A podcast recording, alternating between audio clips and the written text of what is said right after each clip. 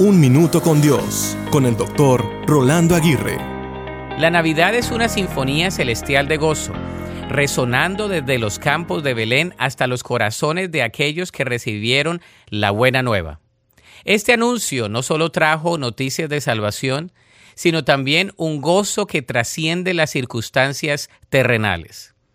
El gozo de la Navidad no depende de nuestra situación actual, sino de la realidad eterna de tener a Jesús como Salvador.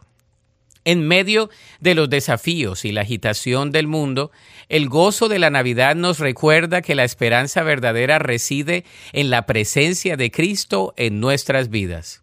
En esta temporada, busquemos el gozo duradero que solo Jesús puede ofrecer. No es un sentimiento pasajero, sino un ancla en medio de la incertidumbre. Aunque las circunstancias cambien, el gozo de la Navidad permanece constante, recordándonos que tenemos un Salvador que transforma nuestro llanto en risa.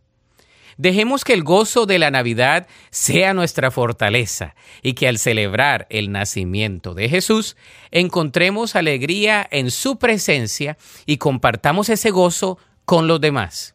Que el gozo de la Navidad ilumine nuestro camino y sea una luz en medio de la oscuridad, guiándonos hacia la paz que solo Cristo nos puede brindar.